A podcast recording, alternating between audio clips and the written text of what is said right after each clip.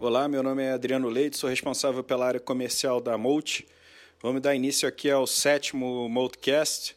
A gente vai falar um pouco sobre o que aconteceu aí nos mercados em, em março, é, principalmente tentar olhar um pouco para frente, né? não só aí do, do curto médio prazo, sobre essa questão aí do, do coronavírus, né? tentar entender, compreender um pouco aí é, oportunidades e, e, riscos né, num ambiente aí bastante volátil. Né?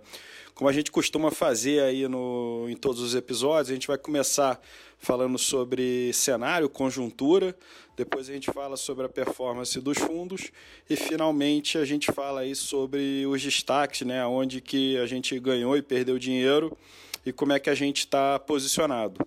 Junto comigo hoje eu tenho o Luiz Paulo Aranha e o Cássio Bruno, que são os dois gestores, e a gente vai dar início aqui falando sobre cenário.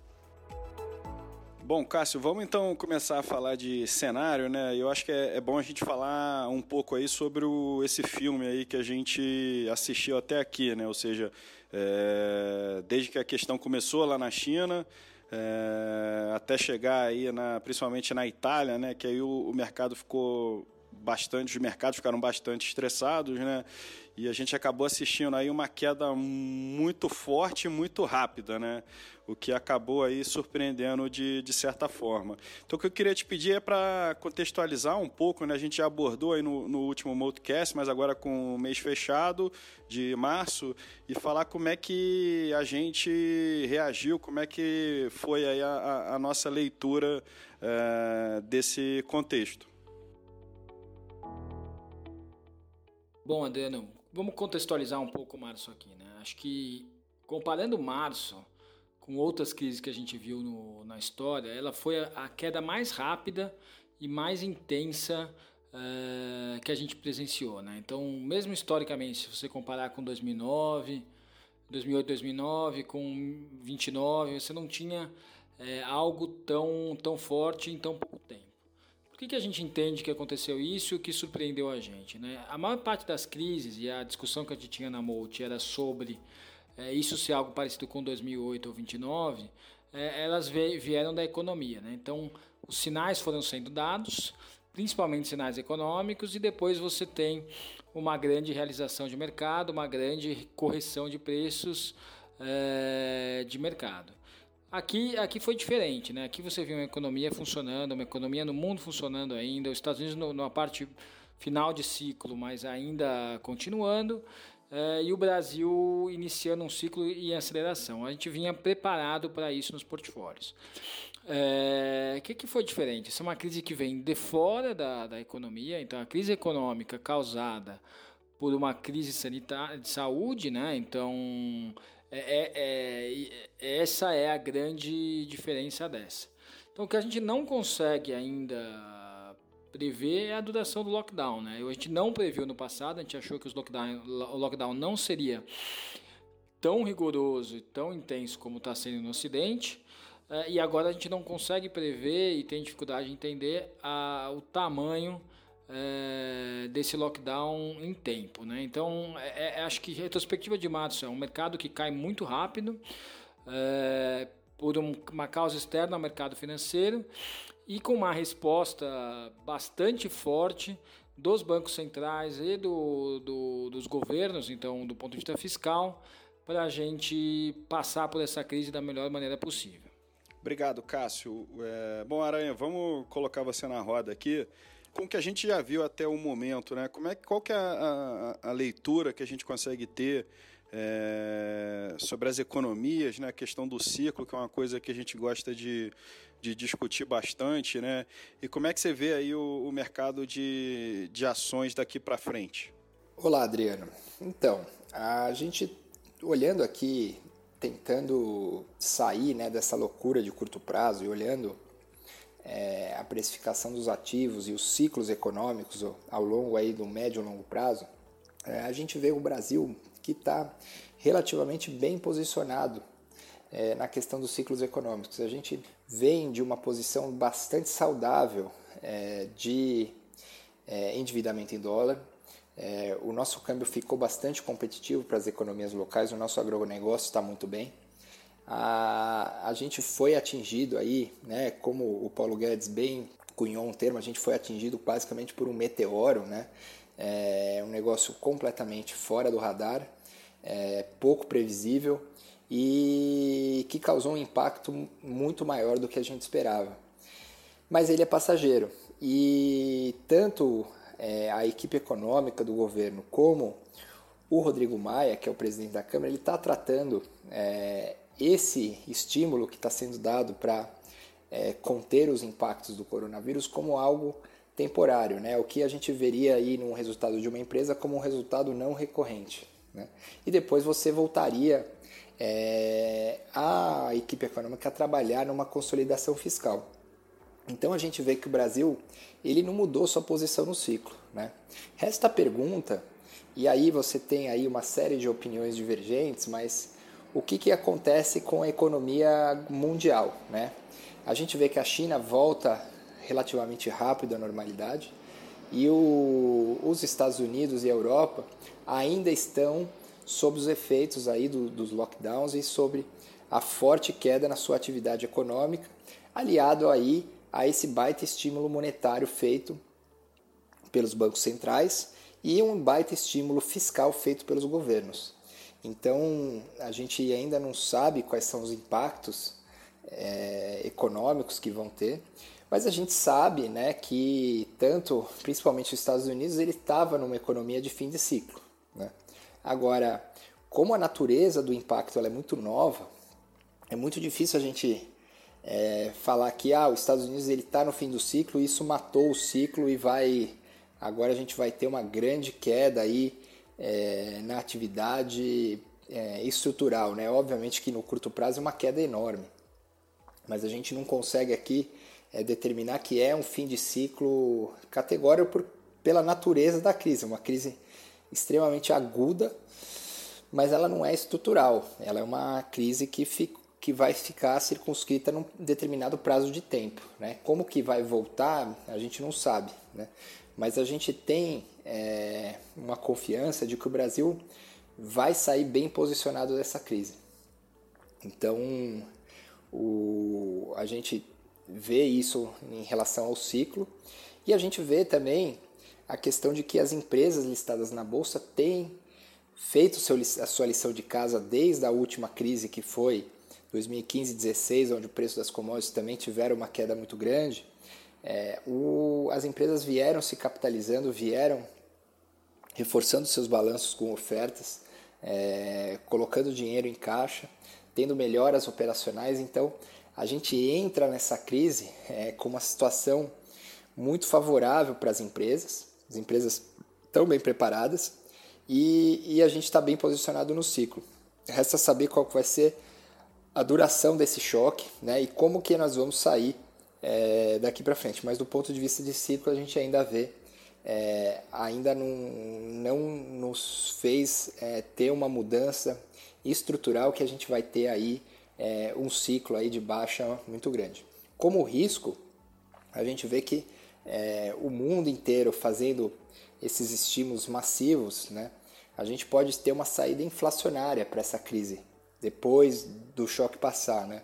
Então, o primeiro choque é um choque de falta total de demanda, então você tem uma, é, uma questão deflacionária, mas como você fez uma expansão monetária nunca antes visto na história, a gente pode ter aí a volta da inflação para corrigir essa, essa, essa impressão de dinheiro feita por todos os bancos centrais, especialmente pelo Fed. Então, é, esse é um grande risco, que aí você começa a impactar a atividade no mundo, mas o Brasil a gente entende que está, é, de certa forma, bem posicionado sobre essa questão. Bom, vamos aqui então começar a segunda parte aqui do Modcast. Vamos falar sobre a performance dos fundos. Né? Foi um, um mês bem difícil, né?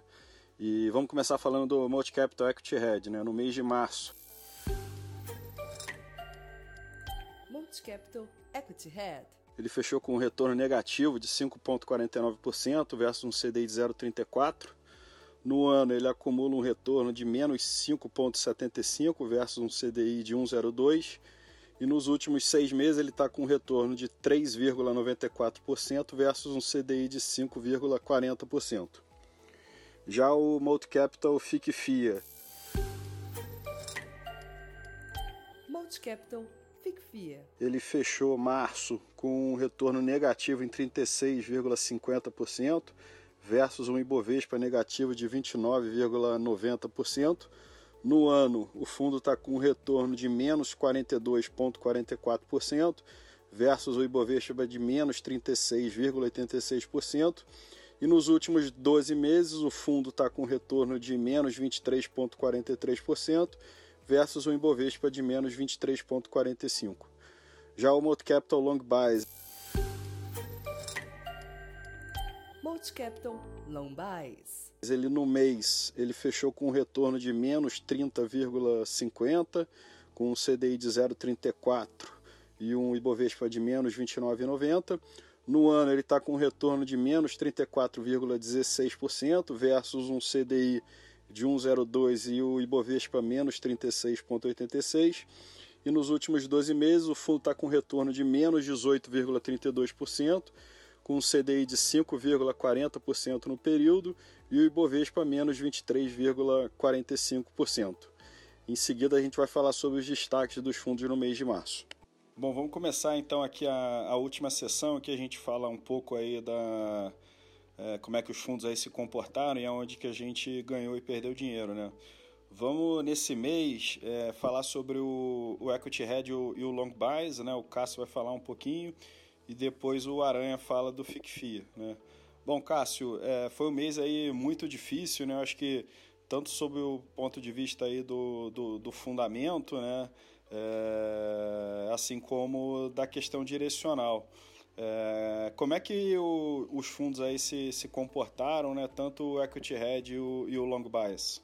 Bom, Adriano, esse mês foi um mês bastante complicado para os fundos. A gente é, tinha reduzido um pouquinho os fundos no, no, no, começo do mês passado. A gente esperava é, um mês é, um mês um pouquinho mais complicado. A gente estava vendo a bolsa um pouco mais cara mas isso foi insuficiente para o resultado dos fundos. Né? A gente, é, como você comentou antes, teve um mês bastante complicado, então o, o book é, intersetorial acabou sendo bastante perdedor do mês. Acho que todos os, os books, exceção de, de, de food e, e, shoppings e financials, foram, foram perdedores, né? Então esse é um mês bastante, bastante atípico. Nada que, que tenha perdido muito, é, mas, mas é algo que, que machucou bastante o fundo no mês. Então, esse não tem muito destaque específico. No começo do mês a gente estava short em IRB e ganhou um, um, certo dinheiro em financials, mas não tem nenhum destaque é, muito grande. É, é, mais uma perda distribuída. Então, o que a gente fez no mês no Act Red foi reduzir bastante o gross do fundo. A gente está trabalhando com gross muito mais baixo para adaptar, uh, se adaptar a essa volatilidade mais alta. E à medida que as coisas forem acalmando, a gente tem condições de, de aumentar o risco e, e, e voltar a ganhar dinheiro. Então, o que a gente tem feito no curto prazo é, é colocar riscos que a gente vê assimétricos em coisas mais casadas. É, olhando para o long bias, a gente estava é, com um gross mais baixo, a gente estava com um gross próximo de 50% no começo do mês. É, e o que a gente fez foi adicionar risco ao longo do mês, é, que acabou dando bastante errado. A gente entendeu que o movimento aí, quando a bolsa chegou a 95, 90 mil pontos, já tinha sido bastante razoável, já precificava bastante o, o, o, cenário que a gente achava que ia ser, que, que a gente no final estava errado, a gente achava que não ia ter um lockdown tão severo na, na economia brasileira. E aí a gente foi adicionando risco, esse risco deu bastante é, errado, a gente chegou até estar 80% comprado do fundo.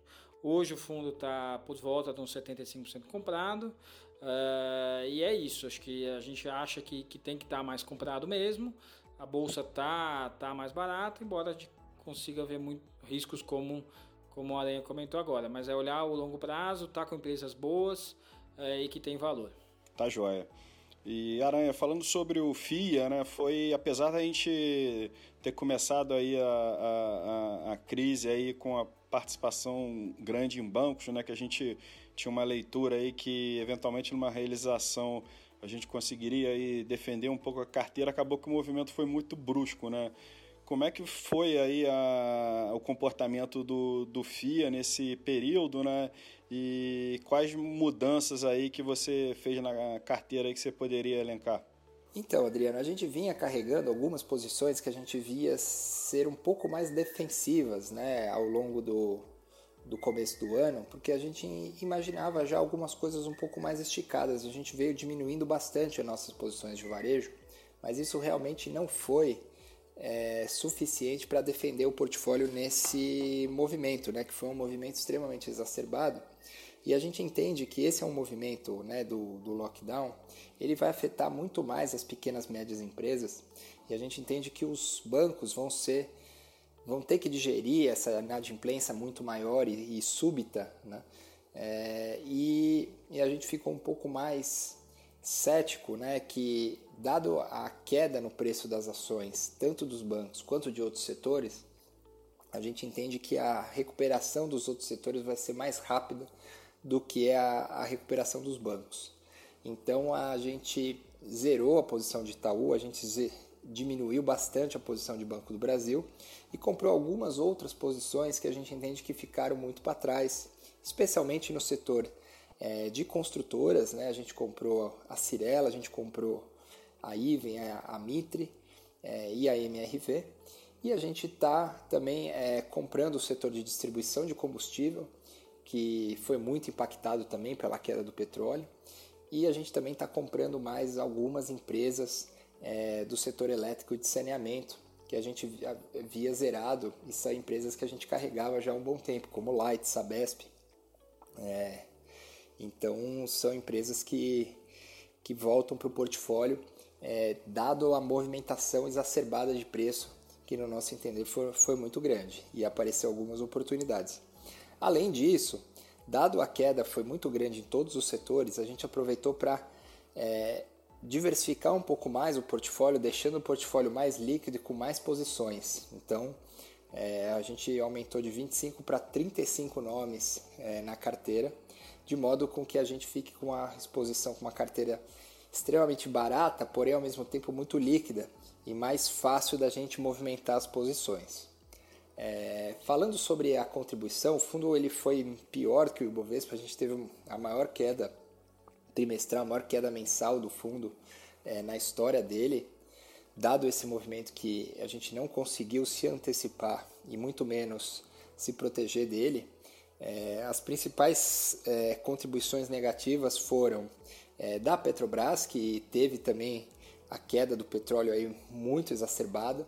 É uma posição que a gente não vendeu, a gente até comprou um pouco mais de Petrobras agora, dado que o, a gente vê uma simetria muito positiva numa, é, numa volta do preço do petróleo até de curto prazo. Por quê? Porque o petróleo nesse preço ele inviabiliza é, o capex na indústria e à medida que o mercado volta a recuperar, é, você tira muita produção do jogo. Então, é, a situação de médio prazo para a Petrobras ela acaba até ficando um pouco melhor, porque é, nesse preço você tira muito da produção é, e muito do capex na indústria, e, e, no, e no médio prazo, quando você volta com a atividade, você não tem a produção para acompanhar, e isso é, muito provavelmente é o jogo que o que os sauditas estão jogando para é, equilibrar o market share que eles têm na produção mundial. Então, é, a Petrobras continua na carteira, a gente aumentou a, até um pouquinho, é uma das maiores posições da, do fundo. Outro é, posição que foi é, extremamente mal, e aí também é por razões é, também do, do problema do coronavírus, foi a posição é, em Gol, né, uma airline que sofreu muito aí, ela, a empresa cortou 90% da sua capacidade ao longo dos próximos meses. É uma empresa que sofre muito com a alta do real, né, então é, você tem aí é, um, uma série de problemas. Um, é um negócio que ele essencialmente é alavancado, mas a gente entende que com as medidas que a empresa tomou E com a, a, a gente entende que mais, mais cedo ou mais tarde você vai ter que voltar a voar e, e as empresas vão ser protegidas pelo governo, a solução não vai ser a curto prazo via equity. Né? Então a gente entende que as empresas não quebram, é, não tenha uma solução é, de você é, quebrar, entrar em falência o equity para zero. É, e o equity quase foi para zero. Então é, a gente manteve a posição, a gente não aumentou, é, mas a gente continua carregando uma parcela aí da, da Gol no portfólio. E o falando aí, e o outro ativo aí que foi bastante mal ao longo do mês, ele era queridinho é, até um mês atrás, que era a Via Varejo, né? A Via Varejo é, fechou as lojas e também vai enfrentar aí um período é, com as lojas fechadas. É, teve uma queda muito grande, a empresa foi muito bem no começo do ano, teve uma alta muito grande, estava com muito boas perspectivas.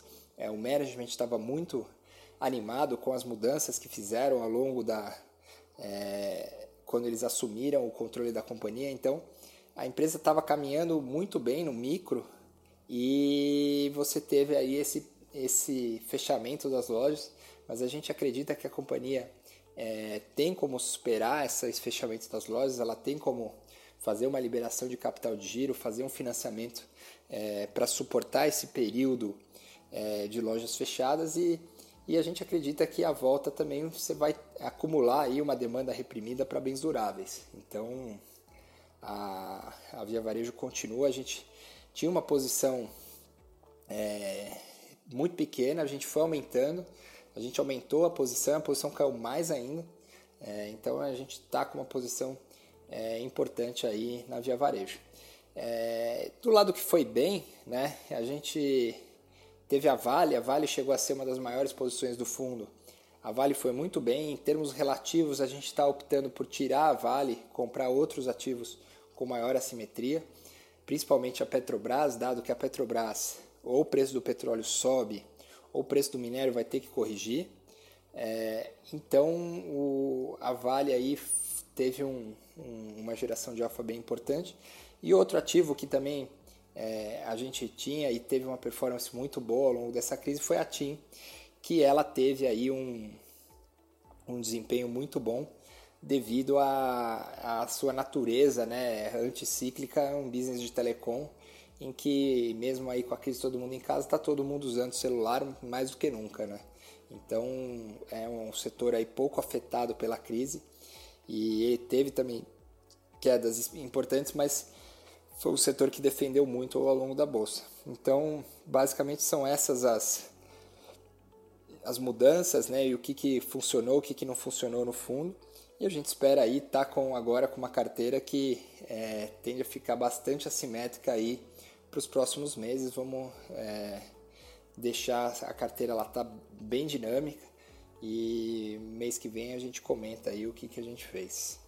Bom, obrigado Cássio Aranha aí pela, pelas explicações. Só para aproveitar aqui a oportunidade, que tem sido uma, uma dúvida frequente nesses últimos dias de alguns investidores, é, se vocês observarem a quantidade de cotista do Multicapital FIC FIA, vocês vão ver que houve uma queda de fevereiro para o fechamento de março.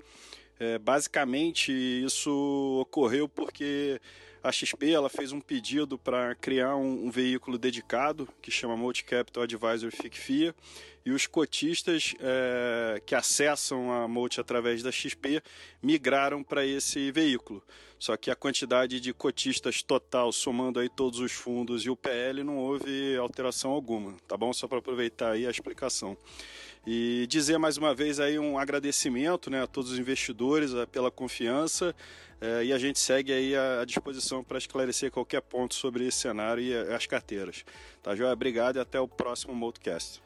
Só lembrando que o Modcast está disponível nas principais plataformas de streaming. Para dúvidas ou sugestões, acessem os canais da Multi nas redes sociais e para informações sobre os nossos fundos, acessem o nosso site www.mold.com.br. Muito obrigado e até o próximo Moldcast.